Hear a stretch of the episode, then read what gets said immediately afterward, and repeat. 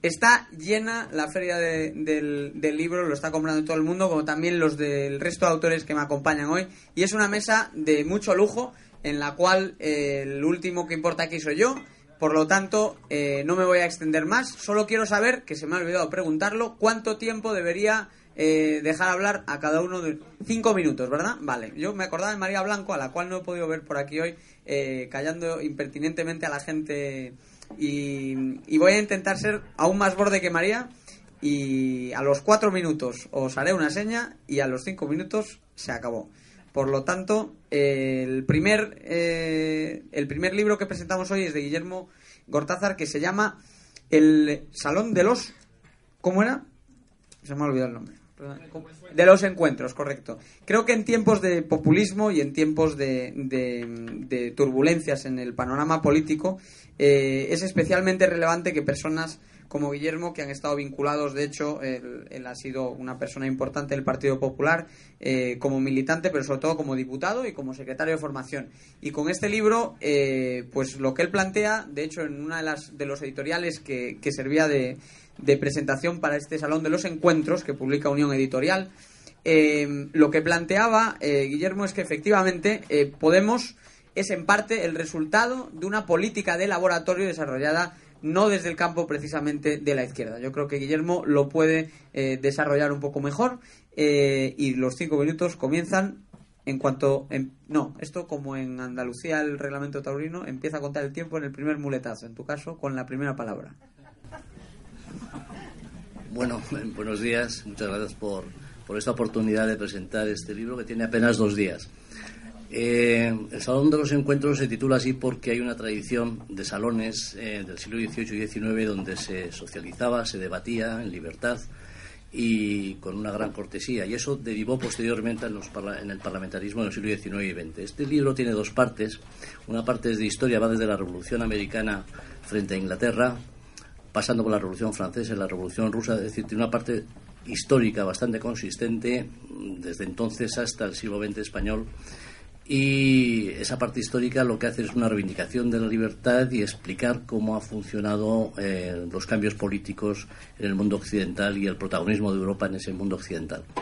La parte española, que es muy contemporánea y es eh, bastante vivida, Mm, tiene la tesis siguiente. Consiste en que desde el principio yo entiendo que aunque la Constitución establecía que íbamos a realizar o íbamos a construir en España una monarquía parlamentaria, desde el inicio, desde la época de la OCDE, lo que se hace es un estado de partidos. El protagonismo del partido es absoluto, el líder del partido domina el Parlamento, no el Parlamento al líder del partido el líder del partido nombra a los candidatos y a los diputados, están sometidos a, las listas electorales, eh, determinan eh, la, judicatura, determinan los nombramientos en las autonomías, en, el Tribunal de Cuentas, en las comisiones de control. En consecuencia, lo que tenemos aquí es un primer ministro o un presidente de gobierno que tiene mucho más poder que cualquier primer ministro europeo de una monarquía parlamentaria. Eso explica que la presidenta del Congreso de los Diputados se dedique a jugar a handicrafts porque da lo mismo, porque como está tasado el tiempo, da igual lo que diga, lo que no diga, porque eso es una, una máquina, digamos, burocrática y totalmente repetitiva. En el sistema, un sistema parlamentario de monarquía parlamentaria es inimaginable un presidente del Congreso, el speaker de Inglaterra, con la peluca y tal, jugando al handicraft, porque tiene que estar atento a quién pide la palabra y de qué va el debate. En consecuencia, este, esta enfermedad profunda del sistema político español es la que explica que haya corrupción y que no haya sistemas y mecanismos de control. Bueno, pues de eso es lo que va este libro y explico poco a poco cómo se ha ido construyendo eso que cada vez ha sido más intenso y más consistente. Y lo que reivindico es volver un poco al espíritu de lo que es una monarquía parlamentaria en el que el Salón de los Encuentros sea el lugar donde se hagan las reformas que son necesarias porque hoy por hoy si seguimos como estamos, muy probablemente el régimen del 78 desaparecerá. Nada más, muchas gracias. He debido meter mucho miedo porque solo has consumido 2 minutos 47. O sea, que si quieres revender el libro, ¿no? Realmente sí, me he sometido mucho porque tengo la costumbre de los tres minutos del Congreso, que en tres minutos había que echar la bronca al gobierno, y entonces para mí cinco ya es el doble. Bueno, pues este es un libro que realmente que, eh, vamos a estamos muy acostumbrados en historia, es, es, un libro de historia y política, y tiene las dos componentes, ¿no? Y, y, dentro de lo que es la historia es una visión global e incluso un poco como desde fuera de, de, del planeta, en el sentido que intenta ver el, conjunto del, mundo, ¿no? Y en la profesión mía de historiador lo que hay son historias parciales y muy concretas o muy numéricas o muy cuantitativas o muy parcializadas. Y esto es un ensayo eh, que, gracias a Dios, le gustó mucho a Stanley Payne, lo dice en la contraportada, y tiene, digamos, el marchamo de, de, calidad y de rigor, pero a la vez hace un esfuerzo de visión global, de visión global que ayuda mucho a entender qué es lo que nos pasa. Y el origen de este libro está precisamente en una tertulia, en un salón de encuentros en el que todos nos preguntábamos qué nos ha pasado, cómo hemos llegado hasta aquí y qué es lo que tenemos que hacer para, para eventualmente que no, no vayamos a peor, ¿no? Y eso es un poco la cuestión y reivindico mucho lo que es el valor de la conversación, de la, del debate, del diálogo, del encuentro, por ejemplo, esto es un salón de encuentros también. Y yo creo que eso es muy importante porque en España estamos acostumbrados al meeting o a la comunicación unidireccional de los políticos hacia afuera, pero para nada reciben inputs de otro tipo, más que de los sondeos que, como dice Margaret Thatcher, el que sigue los sondeos hace seguidismo y no hace liderazgo. Otro aplauso, por favor. Por las ideas y por ese ajuste. Eh, Juan Ramón va a tomar la palabra en dos ocasiones, y esta es la primera de ellas, y no viene aquí a hablar de su libro en esta intervención, sino a hablar del de Philip Bagus, que antes ha sido mencionado por el profesor Huerta, y que ha publicado un libro magnífico, muy interesante, eh, y que Juan Ramón lo puede eh, describir mejor que yo, y la portada me encanta. Sí, es un libro Sí, es un libro fraudulento, no sé si como la reserva fraccionaria, pero es un libro eh, fraudulento porque el título engaña. Es decir, eh, el título se llama ¿Por qué otros se hacen cada vez más ricos a tu costa? Y subtítulo ¿Y qué responsabilidad tiene el Estado y cómo juega eh, con nuestro dinero?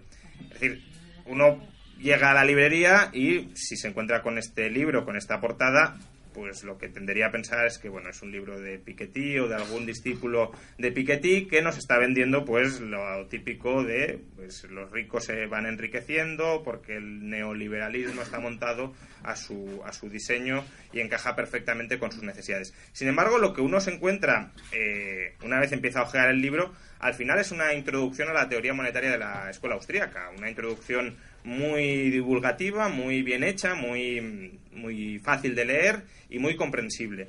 Y bueno, yo he tenido el placer de, escribir el, polo, el, prólogo del libro, por eso, y aparte porque Felipe es un eh, magnífico amigo que no ha podido estar, estar aquí eh, por motivos eh, familiares, vamos, no malos, sino buenos, y bueno, sí que querría al menos dejar constancia del libro. Quizá la, la, el resumen que puedo hacer del libro sea tanto las alabanzas como las críticas que, que le hago en el prólogo del libro y no querría dejar de, de, reseñarlas. Es decir, yo creo que el libro tiene la virtud de recoger eh, siete conclusiones de teoría monetaria que son bastante consensuadas, que son bastante consenso, que se han vuelto incluso bastante mainstream eh, fuera de la escuela austríaca, son contribuciones de la escuela austríaca, pero que al final han terminado siendo aceptadas por la inmensa mayoría de, economistas y que no suponen ningún tipo de, de polémica o de disputa. La primera es que el dinero puede emerger evolutivamente desde el mercado. Eh, la segunda es que la inflación no es neutral, sino que tiene efectos redistributivos, sobre todo en la medida en que no sea eh, anticipada. La tercera es que la inflación recompensa aquellas pautas de comportamiento que son cortoplacistas y perjudica el largoplacismo, es decir, perjudica el ahorro, la acumulación de capital y beneficia al, al deudor y al proceso de endeudamiento y de consumo a corto plazo. Eh, la cuarta, que el Estado tiene incentivos claros a engañar a los ciudadanos en materia de inflación, tiene incentivos a decirles yo me voy a comportar muy bien, no voy a defraudarles inflando la moneda, etcétera, pero lo que hace es tenderles la trampa para que la gente confíe en eso y luego engañarles porque, como hemos dicho, si la inflación es anticipada es cuando surte más efectos, cuando el ciudadano está más desprotegido y ahí es cuando el Estado eh, pues nos, nos, nos roba a través de ese impuesto que es la inflación. La quinta es que eh, la respuesta del Estado ante una crisis de inflación no puede ser controlar más la economía, no puede ser controlar los precios, controlar la producción, no puede ser seguir el modelo de Venezuela, porque eso conduce al caos. Eh, la sexta, eh, esta es, digamos, el centro de la teoría del ciclo económico de la escuela austríaca, que ya digo, sin haber sido aceptada por el mainstream, al menos se iban aceptando, como antes ha comentado el profesor Berta de Soto, algunas de sus, de sus implicaciones. ¿no? Y la sexta es que una mala administración de la moneda por parte del Estado puede crear o como mínimo acentuar el ciclo económico. La escuela austríaca diría que lo crea, eh, otras escuelas pues van cada vez admitiendo que lo tiende a acentuar. Y eh, la séptima es que en algunas economías la mala gestión de la moneda sí puede ser responsable de algunas de las desigualdades que estamos viviendo. Porque una de las tesis del libro, con la que yo soy bastante crítico, ahora lo comentaré muy brevemente, es que eh, las desigualdades que estamos viviendo hoy es fruto del inflacionismo monetario. Yo creo que en algunos casos puede ser así, pero no necesariamente en todos. ¿En qué puntos creo que hay menos consenso o que al menos hay más espacio para el debate, para la discrepancia y para que este libro tome una posición que es muy clara al respecto y otros pues la puedan compartir o la puedan criticar. Bueno, pues la primera ya ha salido antes, ya la ha comentado el profesor Huerta de Soto, eh, pues el debate que existe entre la reserva fraccionaria y los teóricos del, del 100%. Felipe es un claro defensor de la teoría del 100% de coeficiente de caja y así la expone y la expone muy bien en este libro. Eh, segundo, tampoco existe consenso en que haya una, eh, en que cualquier cantidad de dinero sea óptima. Es decir, Rodar, por ejemplo, se dice que cualquier cantidad de dinero es óptima, pero bueno, una onza de oro sería óptima para manejar toda la economía mundial. Bueno, es un cierto debate. Tercero, que no todo papel moneda tiene por qué ser malo o al menos igual de malo. Básicamente no es lo mismo el franco suizo que el, bolívar. Eh, y eh, por último, y ya termino, la idea de que la inflación necesariamente genera desigualdades yo creo que es bastante discutible. ¿Por qué? Porque la inflación puede generar igualdad. Otra cosa es que la igualdad sea buena, pero no tiene por qué generar desigualdad. De hecho, en España, la inflación burbujística de los inmuebles según eh, diversos estudios y mediciones al respecto, lo que ha hecho, como el 80%, más del 80% es propietario, lo que ha hecho ha sido reducir las desigualdades patrimoniales. En otros casos no tendría por qué ser así, pero que no hay una priori necesariamente de que la inflación genere desigualdad. Pues muy bien. Juan se ha pasado por 10 segundos, pero eh, juega en casa, este, esto lo organiza el Juan de Mariana, por lo tanto se puede pasar eh, Son 10 segundos, pero no más. Las élites extractivas de la casta del Juan de Mariana. Correcto. Entonces, eh, ahora que Juan ha hecho esa presentación, eh, nos movemos a hablar de dos libros que yo creo que nos permiten empezar a hablar del periodo de recuperación y dejar atrás eh, la cuestión de la crisis con las ideas muy claras, que son las dos pizarras las que estábamos pidiendo antes. La primera, eh, que salió al mercado, es la de Juan Ramón. y si te parece, empezamos con, con Daniel, que publicó la segunda, digo, para que puedas tomar agua. Eh, y, la de Daniel, efectivamente, con 10 ideas muy claras y muy contundentes, se ha presentado ya con gran éxito hace dos meses más o menos, fue la presentación. Y, yo creo que es un resumen eh, muy sintético de las cuestiones que están ahora mismo en el debate en España. Eh, y adelante, Daniel, cinco minutos. Muchas gracias, muchas gracias a todos por la oportunidad de venir a hablar sobre un libro cada año, ¿no? que siempre es un, es un gusto. Eh, la, idea, la idea de este libro es, es, dar soluciones. La idea de este libro es, eh, yo creo que hemos hecho eh, en el pasado una enorme cantidad de análisis sobre los grandes retos, los grandes problemas de la economía.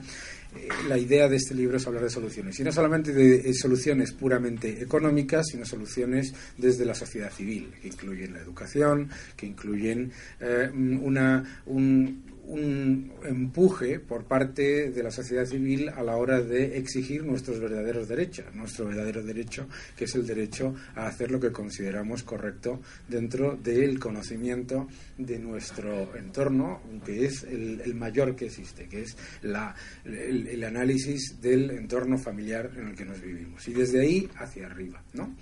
Eh, cómo se soluciona el problema de las pensiones sin acabar con las pensiones, cómo se soluciona el problema de la meritocracia dentro del entorno educativo eh, sin cuestionar eh, lo que ya tenemos. Es decir, de lo que se trata es de, como cualquiera de los que hemos empezado como analistas, de utilizar no lo que nos gustaría que fuese, lo óptimo, sino cómo podemos mejorar desde donde estamos. Creo que además el objetivo del libro es también atacar a lo que yo llamo el shock depresivo. Cuando yo empecé a colaborar en medios de comunicación, en el año 2007 en España se vivía un shock eufórico, se vivía la euforia de la deuda. Y, y, es tan grave el shock eufórico como el shock depresivo. Ahora estamos en el shock depresivo, en el que decimos todo va mal.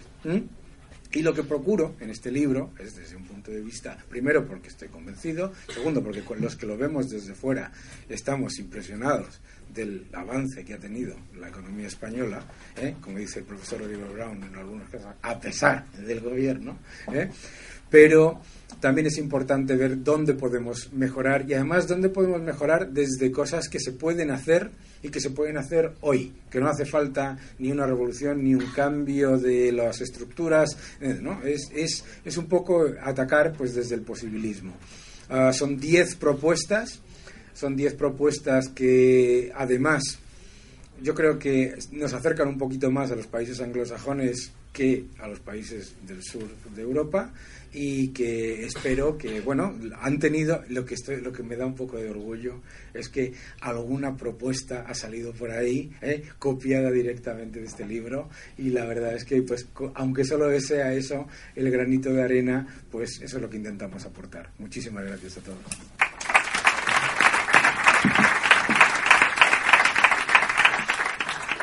Tres minutos solo, Daniel. Tres minutos, pues espérate, que es que ahora, Toma agua. ahora es donde hablo de mis otros libros. Estupendo. bueno, los otros dos minutos, ¿a qué los dedico? Yo creo que los dedico a los voy a dedicar a decir que Aquí se nos ha intentado vender que está todo perdido, que no hay nada que se pueda hacer y que la única solución es dejar que ocurra el desastre para empezar desde cero y solucionar todo. Eso no es la solución. Esa no es la solución. Y no es la solución desde el mismo punto de vista, yo como economista, yo creo que la economía es una, es una ciencia social. Y como ciencia social se tiene que ocupar no de lo que, no de llegar a un bien, a un mm, máximo eh, ideal y pasar por un desastre eh, antes de ello, sino de ir poco a poco mejorando.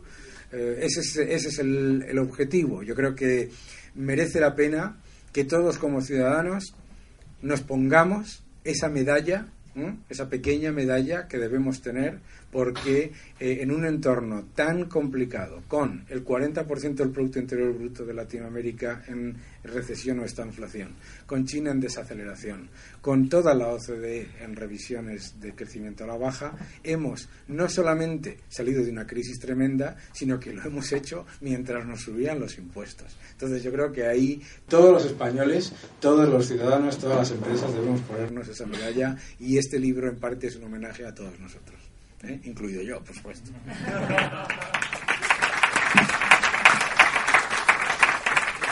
Estupendo. Eh, Juan ya tiene eh, el turno de nuevo. En este caso, para hablar de esos 40 mitos que, que desmonta la pizarra de Juan, que viene siendo pues lo que ahora en lenguaje digital se llama un zas en toda la boca de, los discursos pueriles y, y simplistas que escuchamos más a menudo. Eh, creo que viene un poco de escuela de libertad digital lo de los mitos, ¿no? que estamos siempre cazando mitos por ahí. Pero la verdad es que el debate en España se basa a menudo en premisas falsas y nos compramos con, con, demasiada facilidad eh, discursos baratos y, ideas preconcebidas. Pues de ese libro que tumba esos 40 eh, falsos mitos de, la crisis, pues, pues de ese libro nos va a hablar Juan Ramón, que es la pizarra de Juan Ramón Rey. Sí, ahora sí he venido a hablar de mi libro, no como antes. Efectivamente, en, La Pizarra, que es el último libro que, he publicado, que he tenido el placer de publicar con Deusto, eh, básicamente lo que intento hacer es al menos sentar las bases para el debate y tratar de buscar una cierta descripción realista de cuál es la situación económica en España, más allá de todas las mentiras eh, populistas y peronistas que se nos han ido divulgando en los últimos años. Eh, es normal que se haya generado un caldo de cultivo conducente al populismo, porque en una crisis deflacionaria lo normal es que aparezcan pues populismos tanto de izquierdas que culpan de todos los males a los ricos como de derechas que son los que culpan de todos los males a los extranjeros, a la importación de mercancías, el, populismo nacionalista de toda la vida.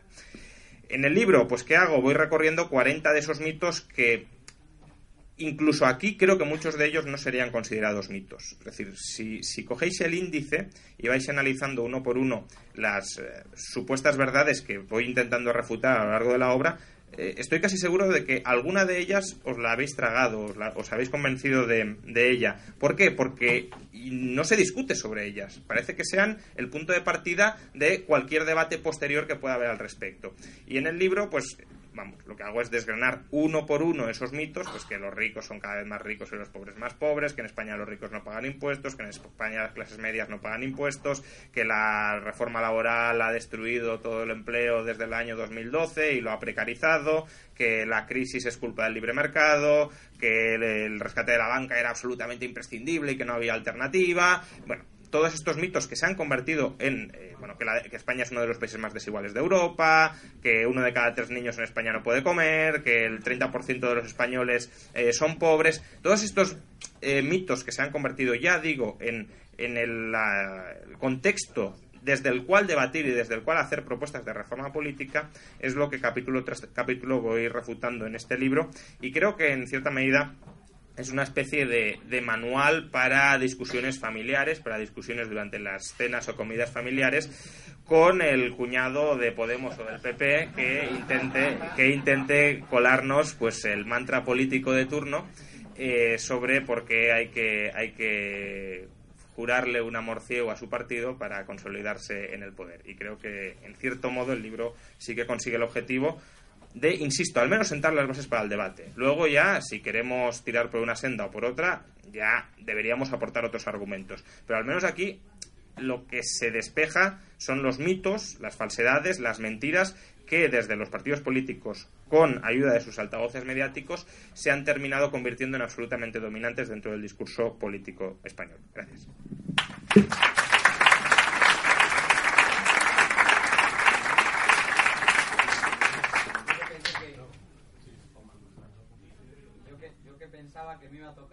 Me pensaba, pensaba, que iba a tocar estar de, de, de borde y de, y de, impertinente, pero han sido tres minutos.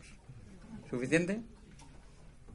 Bueno, sí, es decir, no tengo mucho más que decir del libro, simplemente que lo leáis, que lo compréis, está ahí al fondo. Es, es que eso es lo más importante. Que lo, que lo compréis pagando, es decir, que no sea una donación. Eh, bueno, si corre a cargo de la editorial no tengo problema, pero yo, yo luego, por supuesto, estoy muy, muy dispuesto a firmarlo y eh, que a partir de ahí exploréis, si os interesa, también otras alternativas.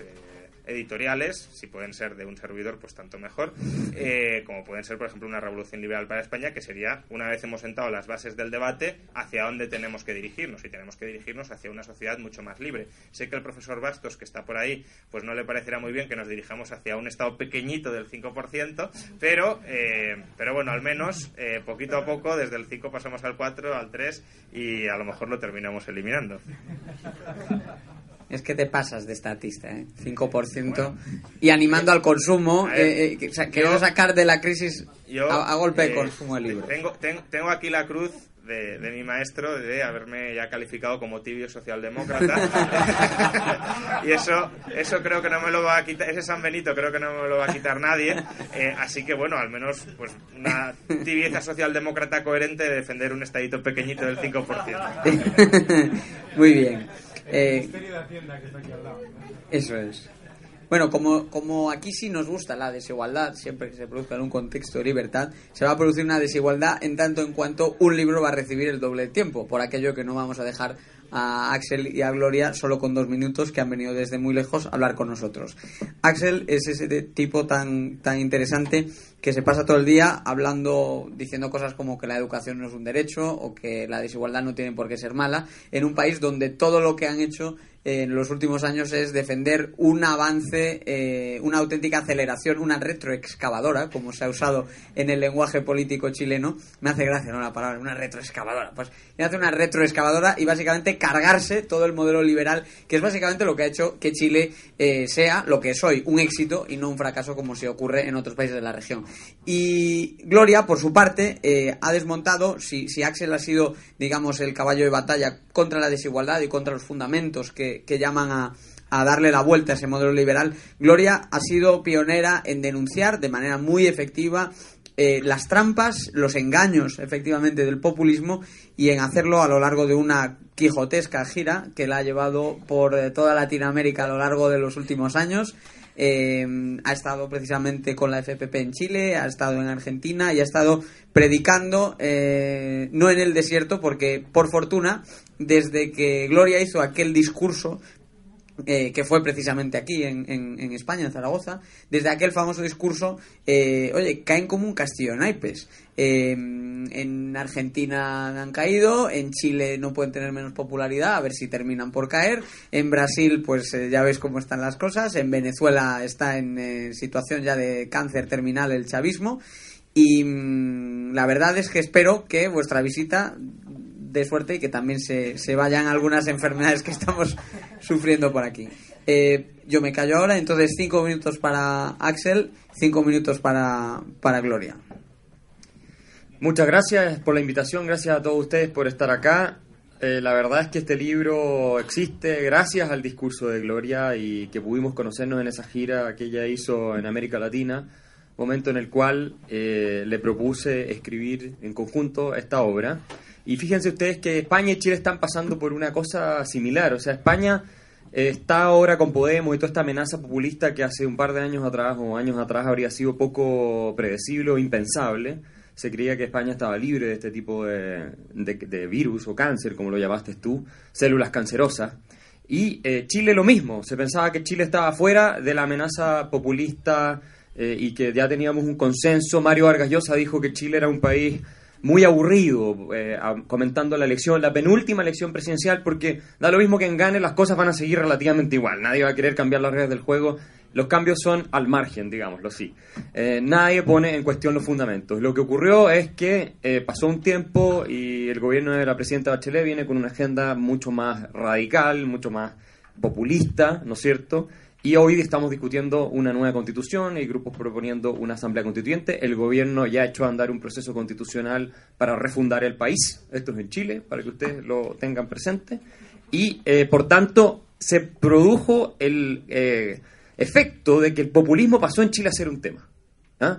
Y, y, el tema chavista de repente empezó también a sonar un poco, si bien es cierto, difícil comparar a Bachelet con Chávez, hay diferencias importantes de grado, pero en el principio la dirección en la que apuntan eh, no es tan distinta finalmente. Entonces eh, pasó al discurso de Gloria, conversamos y dijimos escribamos un libro que sea interesante para los lectores de Hispanoamérica, porque este es un fenómeno que está conectado. Lo que ocurre en Chile está conectado con lo que ocurre en Argentina o lo que ocurría con los Kirchner, con lo que ocurre en, Brasil con Dilma, con lo que pasa después, eh, obviamente, en Venezuela, al principio con Chávez, y con lo que está ocurriendo acá con Podemos. Y que si uno ve, bueno, en realidad Podemos una sucursal del chavismo, ¿no? En, en, España, esa es la verdad. O sea, eh, me parece a mí que el populismo que se está viendo en España es típicamente latinoamericano, es típicamente marxista. No es el populismo, o puede tener similitudes, pero no es cuando se dice, no, la AfD en Alemania es populista, pero porque está hablando de inmigración, hay que restringir la inmigración, esas cosas. Eh, qué sé yo, eh, lo mismo con Nigel Farage que está promoviendo el Brexit en Inglaterra, no sé, es, es, eh, es otro tipo de populismo marxista de lucha de clases que quiere refundar el orden y cambiar las cosas. Entonces, eh, nos pareció que tomar el caso de Podemos y que está analizado en el libro, pero desde los fundamentos intelectuales, o sea, lo que nos interesa analizar es de dónde vienen y cómo se siembran estas ideas, y cómo se difunden, y el rol que juegan los intelectuales en el curso de la evolución social para que llegue un país a tener una situación como la que tiene España hoy día, como la que está viviendo Chile, o como lo que ocurre en Venezuela. Y bueno, nos hemos encontrado interesantemente con que, con que eh, Pablo Iglesias, a quien eh, nos pusimos a estudiar cuando empezamos a escribir esto, antes yo no, nosotros no lo habíamos estudiado muy a fondo, es un gran lector de Gramsci, es un tipo bastante preparado, de todos los líderes políticos populistas probablemente es el más ilustrado, que, que hay si uno lo compara con los de América Latina en general, bueno, ni hablar con Maduro, ¿verdad? Eh, pero eh, por lo mismo lo hace ser eh, más, creo yo, peligroso, ¿no? O sea, es una, una, una, persona que entiende las redes es serio y está convencido de lo que está planteando, da la impresión al menos, ¿no? No es de los que dicen cosas, después llegan al gobierno y no los cumplen. Que fue el caso de Ollanta Humala en Perú, por ejemplo, que todos teníamos mucho susto de que Ollanta Humala llegara al gobierno, alineado con Chávez, y finalmente hizo un gobierno para lo que estaba planteado muy moderado. Me van quedando un par de segundos. Eh, bueno, hemos tenido la suerte de que el libro ha tenido un impacto enorme. No, nunca esperamos que tuviera tanto impacto eh, acá en España, ¿verdad? Eh, hemos tenido una maratón por todos los medios de comunicación que ha sido, lo pueden ver en mi ojera, esto no es el jet lag, es, es, es, es toda la semana pasada que estuvimos dando entrevistas y, y conferencias, charlas, etcétera, y estamos muy agradecidos de que tenga esta recepción. Y bueno, ahora está saliendo la segunda edición, así que estamos muy contentos de tal vez eh, poner un pequeño, minúsculo mm, grano de arena en que el resultado de la elección en España, aunque sea por un voto, se incline eh, hacia el lado que tiene que inclinarse y no siga la trayectoria populista. Muchas gracias.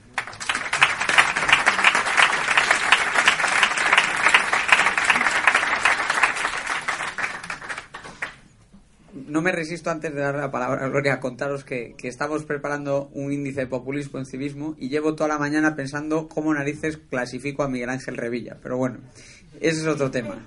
Eh, Gloria, cinco minutos. Muchas gracias. Gracias a todos por estar aquí. La verdad es que lo más impresionante de ese discurso en Zaragoza era que la propuesta era desmantelar el populismo a través de la tecnología. Y fue precisamente a través de la tecnología que el discurso se hizo viral y fue a través de la tecnología que yo empecé a recibir invitaciones, incluyendo la de la Fundación para el Progreso en Chile, para dar esa conferencia eh, y conocer entonces a Axel, poder entonces empezar a trabajar a través de la tecnología, él en Chile, yo en Guatemala, usando Skype y correos electrónicos, para ahora estar aquí y que la difusión que hemos hecho también a través de las redes sociales y los medios tengan el libro eh, a punto de publicarse en una segunda edición. Entonces, funciona. Y creo que en la medida en que los libertarios y los liberales entendemos el potencial que hay en transformar las ideas, entonces van a empezar a caer por su propio peso los fracasos económicos y políticos que estamos viviendo. Yo creo que la idea de este libro es comprender que las causas para que el populismo surja son psicológicas, son ideas preconcebidas. Son cuestiones como aquí se nos ha intentado creer que todo está perdido, como, como ya dijeron aquí en, en, la presentación de otro libro. Son cuestiones como el neoliberalismo le quita a los que no tienen nada para darle a los que sí tienen. Son cuestiones como yo no puedo estar bien si no eh, hago que otro se perjudique y están tan metidas, son tan enraizadas en las mentalidades de los latinoamericanos, que una de las cosas que siempre me ocurría en las conferencias era que me preguntaban, Gloria, ¿cuándo se va a acabar el populismo? ¿No? Como que lo agarran a una especie de pitoniza, oráculo, este tipo de cosas. Y yo decía, sí, sí, sí, en cinco años, ocho meses, tres días, cuatro horas y cinco minutos exactos. El populismo se va a acabar en el momento en que tomemos la decisión de dejar atrás esas ideas preconcebidas y abrir nuestra mente. Pero la única forma de abrir nuestra mente es con la lectura. Y a mí me encantaría por osmosis poderle transmitir a todos los jóvenes en América Latina la empatía que a mí me producen los gulags de Stalin o los campos de concentración nazis o lo que está ocurriendo en Venezuela, pero no se puede. Es un trabajo personal e individual que cada quien tiene que hacer por su cuenta. Y ese, creo yo, es el objetivo de este libro, poner en un lenguaje sencillo, pero con los fundamentos realmente económicos, psicológicos, políticos y sociales muy bien hilvanados, las causas por las que estamos viviendo esto. Pero la raíz es psicológica y es el punto de tomar una decisión. ¿Y cuánto tiempo cuesta tomar una decisión? ¿Cuánto tiempo le cuesta a una mujer abrir el armario en la mañana y decidir qué se va a poner? Cinco minutos, una hora, dos horas. ¿Cuánto tiempo le toma a alguien eh, decidir qué camino va a agarrar para irse a trabajar?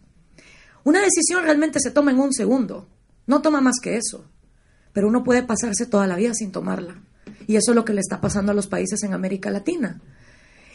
La otra cosa es que estamos tan sumergidos en la tragedia de nuestros países, en la manera individual, que creemos que lo que está pasando en Guatemala solo es de Guatemala, lo que está pasando en México solo es de México, lo que está pasando en Venezuela solo es de Venezuela. Y esto es una pirámide que viene muy bien amarrada desde que Fidel Castro se posicionó en 1959 de manera violenta para entonces brotar unas raíces en el foro de Sao Paulo con el socialismo del siglo XXI y darle como un, un electroshock de vida nuevamente a ese corazón latente socialista para que ahora latiera a través de la democracia, lo cual es todavía más peligroso, porque llegaron al poder porque los votaron y como los votaron pueden hacer lo que les dé la gana, no es una dictadura impuesta. Entonces, la necesidad que tenemos de entender que nada está pasando por casualidad, y que estos tipos están muy, pero muy bien conectados y comunicados, ellos sí tienen un grupo de WhatsApp, ellos sí se comunican, ellos sí se traspasan estrategias para oprimir medios de comunicación, para expropiar, para extorsionar y sobre todo infundir miedo y pavor en la sociedad. Y eso yo lo comprobé en la Universidad Central de Venezuela cuando a punto de dar mi conferencia mandó el chavismo a un pobre anciano que estoy segura que lo que le ha de haber ofrecido es un par de botellas de leche o cualquier cosa por tenerlo ahí y el tipo no dejaba de gritar. Mentira, que eres una capitalista, que te paga la CIA, que tal. Yo no podía empezar la conferencia si el tipo no se callaba, pero yo miraba un auditorio entero de más de, no sé,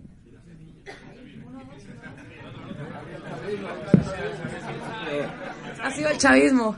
Todo está conectado. No, yo miraba un auditorio entero de jóvenes con la cabeza para abajo, zombificados, tipo 1984, y yo decía, este es uno, pero el efecto psicológico que se ha logrado es el de adormecer a todo el mundo. Entonces, ¿qué hice yo? Agarré la tecnología, tomé mi teléfono y le dije, señor, pase adelante, porque hasta que usted no termine de decir lo que quiere decir, yo no voy a poder empezar. Y en el momento en que él se subió y seguía grite, que grite, yo le decía, diga todo, dígalo todo, sí, me paga la CIA, soy capitalista, explotadora, inhumana, no tengo corazón, todas esas cosas. En el momento en que él vio que yo lo estaba grabando, tira el micrófono y me dice, no me grabes, y sale huyendo del auditorio. Y yo veo ahí la verdadera magia todos esos jóvenes que estaban adormecidos levantan la cabeza y empiezan a gritar como locos, UCB, UCB. Ese empoderamiento mental y psicológico es el que este libro pretende lograr. Entender que si nos adormecen, como decía también George Orwell, no es que haya una conspiración masiva para mantenernos como estamos, es que es nuestra misma pereza mental la que nos lleva a creer que nada puede cambiar. Y si confiamos en la comunicación asertiva, en que estas ideas sí tienen corazón, porque es inconcebible que los que defendemos el mercado luego no tengamos buen marketing. Eso es inconcebible. Y los tipos que quieren acabar con el mercado resulta que tienen los mejores publicistas, los mejores eslogan, los hashtags que se hacen trending topic. Pero ahora estamos demostrando que también se puede. Y yo creo que este libro y el hecho de que la primera impresión se haya ya vendido es señal de eso. Muchas gracias.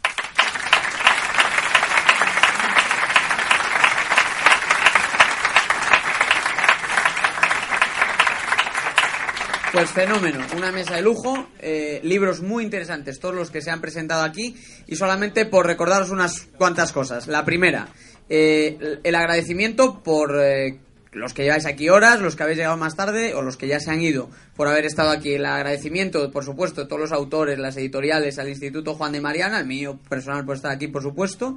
Em, recordaros que están los autores aquí para firmar libros, o sea que a comprarlos y a firmarlos. Eh, y para los que venís luego por la noche, recordaros que el señor Huerta ha dicho que paga la barra libre, o sea que le agradecemos por adelantado la cortesía y tenemos previsto hacer uso de la invitación intensamente. Eh, muchas gracias a, todos y, muy buenas tardes y le dejo ya a Juan el micro. Gracias. Pues muchas gracias, Diego.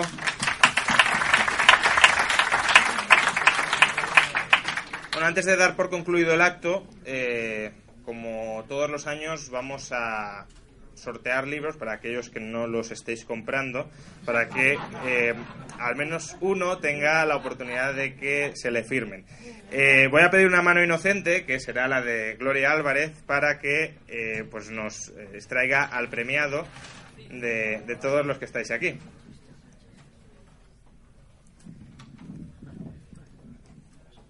Y el nombre es Juan Mariano Goyeneche. Está ahí.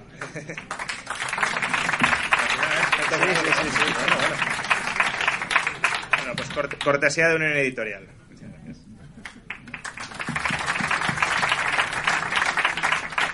Muy bien, y poco más. Damos por concluido este acto. Espero que hayáis disfrutado de Libre Acción, también en esta nueva ubicación, al menos para, para este año.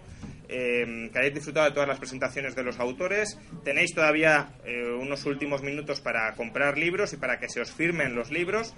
Y eh, esta noche ya cerramos definitivamente la Semana de la Libertad con el premio a Jesús Huerta de Soto, al que tenéis ahí que ya nos ha acompañado muy gentilmente durante el día de ayer y la mañana de hoy. Y poco más, porque con la Semana de la Libertad prácticamente terminaremos también las actividades del Instituto Juan de Mariana durante esta temporada. Y a este respecto, solo recordaros, para quienes podáis estar interesados, que el último acto verdaderamente del Instituto Juan de María en esta temporada será la Universidad de Verano en Lanzarote. Y eh, tenéis toda la información disponible en la página web para todos aquellos que queráis asistir y que queráis continuar con estos debates en un ambiente pues lúdico, festivo, intelectual, como será la isla de Lanzarote. Muchas gracias y nos vemos esta noche.